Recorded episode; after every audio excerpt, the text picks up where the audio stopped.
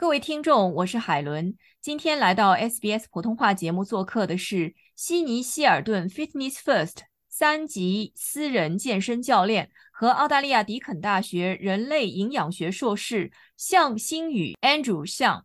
您好，Andrew。哎，你好，Helen。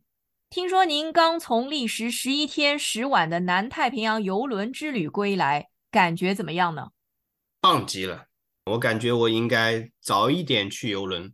我以前就有这种环球游轮的想法，小时候，这一次去了以后，我觉得我已经深深的爱上了，因为它让我大开眼界。看来是不虚此行啊！那我们都知道，十月二十四号的时候呢，西澳珊瑚公主号游轮上曾经约有至少八百人感染上新冠。您在踏上这次游轮之旅之前，有没有过一丝一毫的犹豫呢？嗯，我订票其实订的挺早的，是在这个珊瑚公主号游轮新闻出来之前订的。后面这个新闻出来了以后，我就打电话给那个我们的游轮公司，我就跟他说，我说我能不能退票？但后面退票他要扣钱嘛，我就觉得，哎，这个扣的太多了。大概要扣多少钱？要扣一千八。方便问一下，您当时这个票一共是多少钱吗？票两个人是四千二呀，哦，这个损失还是挺大的哈。对啊，损失挺大的，所以说我当时给他们打电话，他们的意思就是说，如果真的不安全的话，他们是可以退给我们 credit 的。我就说那先等一等吧。那您后来犹豫之后又怎么决定一定要去了呢？因为十月二十四号到我们游轮十二月十七号这个中间差不多有两个月，还有其他各个公司的游轮嘛。后面的游轮都基本没有出事，而且他们的措施是非常严格的，所以我们才决定去游轮的。嗯，那么您当时订的是什么样规格的一个房间呢？我订的是一个带阳台的，它其实有最低级的是没有窗户的，就是密闭的。嗯，然后稍微高一点的就是有一个窗，但是是封闭式的，你可以看到的外面。然后还高级一点的就是带阳台的，大部分的人都是订的阳台的。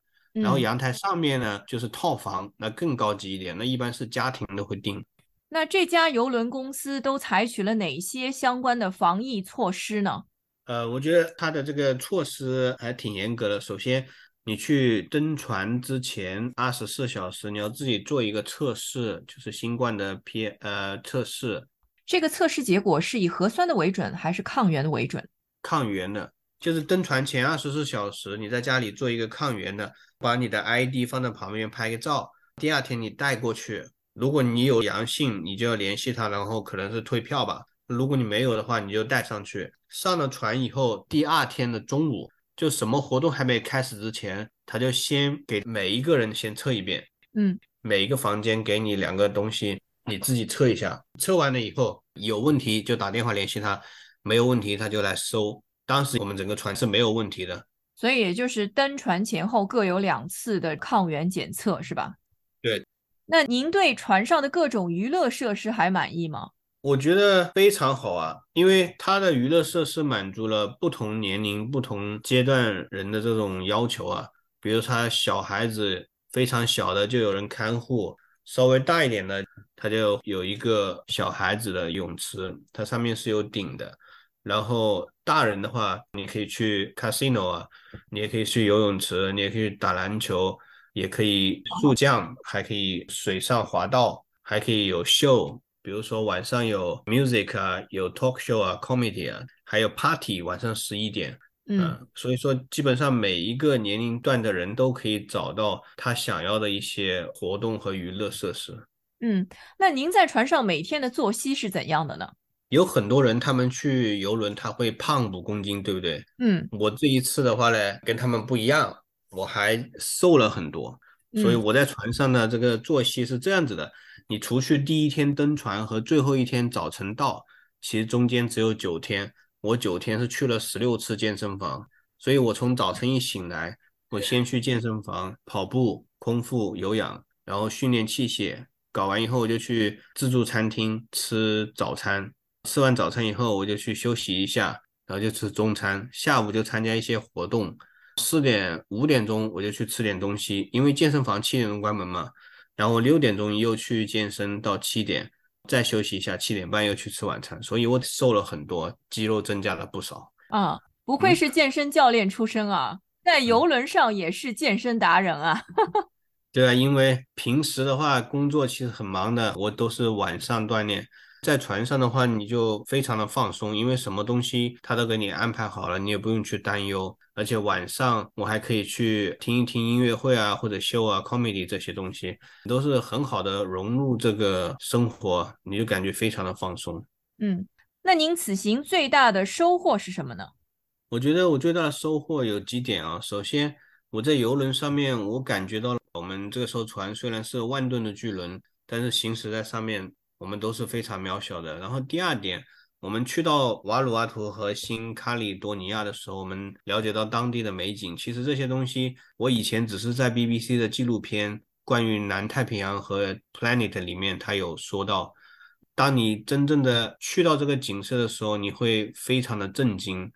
还有一个就是当地的人，他们非常的淳朴，虽然他们的经济是非常的依赖旅游业。过去的几年呢，因为新冠的疫情，旅游业就是停滞了，所以我们是今年的第二艘船过去。我了解到当地的人民都是靠山吃山嘛，而且他们会有很多的智慧，比如说他们要去捕鱼的话，他会用那个蜘蛛来织网，然后去捕鱼。虽然对于我们这些生活在城市的人来说，感觉是天方夜谭，他们太落后了，但是你走在他们那边的时候，你会发现。我们这边的这些医疗设施和一些服务设施，对于他们来说可能是可望不可及的。因为我听我当地的导游说，瓦鲁阿图啊，百分之六十的人是没有工作的，然后百分之四十的人他有工作，他每天平均工资也就七美元，所以是相当贫穷的。所以我建议啊，大家如果以后去到瓦努阿图，有机会接触到当地的民风民俗啊，其实可以带一些文具或者你不用的东西过去，或者衣服啊捐给他们。因为很多土著的居民，他们现在都没有衣服穿，他们都是用那种树叶编织的东西，生活非常的不易哈。对的，对的。那小红书上对于坐游轮出游，曾经有过这样一种说法，就是你要么一生只坐一次游轮，要么你对游轮就上瘾了。那您属于哪一种呢？我觉得我有一点想要成为无数次的感觉，因为我在，因为我在游轮这一路上碰到很多朋友啊，嗯，在瓦鲁阿图的神秘岛吃龙虾的时候，对面一个老爷爷，我就跟他聊天，我就问他，我说我是第一次来参加游轮，我说你第几次？他跟我说他是第六十三次，然后，然后，然后有一次坐电梯下去的时候，有一个老爷爷，我也问他，我说我第一次，你第几次？他说他第十五次，所以我就发现这个东西真的是就像你发现很多哈，对啊，你就像发现美的眼睛一样的，你没有发现之前，你可能不想拥有，你发现了以后，你很想拥有，或者是要的更多，嗯。那么，如果我们拿游轮之旅和其他的，比如说自助游或者是跟团游相比的话，它的优势又在哪里呢？我觉得游轮的优势在于完全的放松吧，因为你去自助游，你首先你要计划飞机、酒店，每一餐吃什么，还得要租个车吧，如果是外地。然后你是旅行团的话呢，你可能每一个地方就是跑马一样的，就是有一个时间限制，很快很快走到这里，走到那里。但是你游轮就是完全的放松，因为你在上面你不需要担心你今天吃什么。比如说你起来，你健完身，你随时都可以去自助餐厅吃你想吃的，而且选择非常的多。然后你吃完了早餐，你回到房间，你的房间就被打扫了，干干净净的。然后你到了一个岛上面，你也有两种选择，你可以在登岛之前预定这个游轮上面的旅行团，你想自己找也可以。你登岛以后。那个岛上就有很多当地的旅行社排在那里等你，你也可以去了解他们的东西，然后去哪里去哪里。所以说，我觉得游轮是完全的放松，你不用去考虑你想要吃什么，你要干什么，你要做什么。基本上你要在海上的话，所有的活动，只要你想做的，你都可以随时去做。嗯，也就是说，这个游轮之旅需要我们操心的这个成分就很少了，对吧？对对对，它其实达到了旅游的真正的含义，就是放松嘛。嗯，那您有计划再次登上游轮出游吗？我觉得未来会有更多的游轮的计划。我也希望，如果五年或或者几年以后，我如果达到了财务自由，我希望能够有一个更长时间的环球航行啊。好的，今天非常感谢悉尼希尔顿 Fitness First 三级私人健身教练和澳大利亚迪肯大学人类营养学硕士向新宇接受 SBS 普通话节目的采访。希望您能尽情享受下一次的游轮之旅，也提前祝您新年快乐。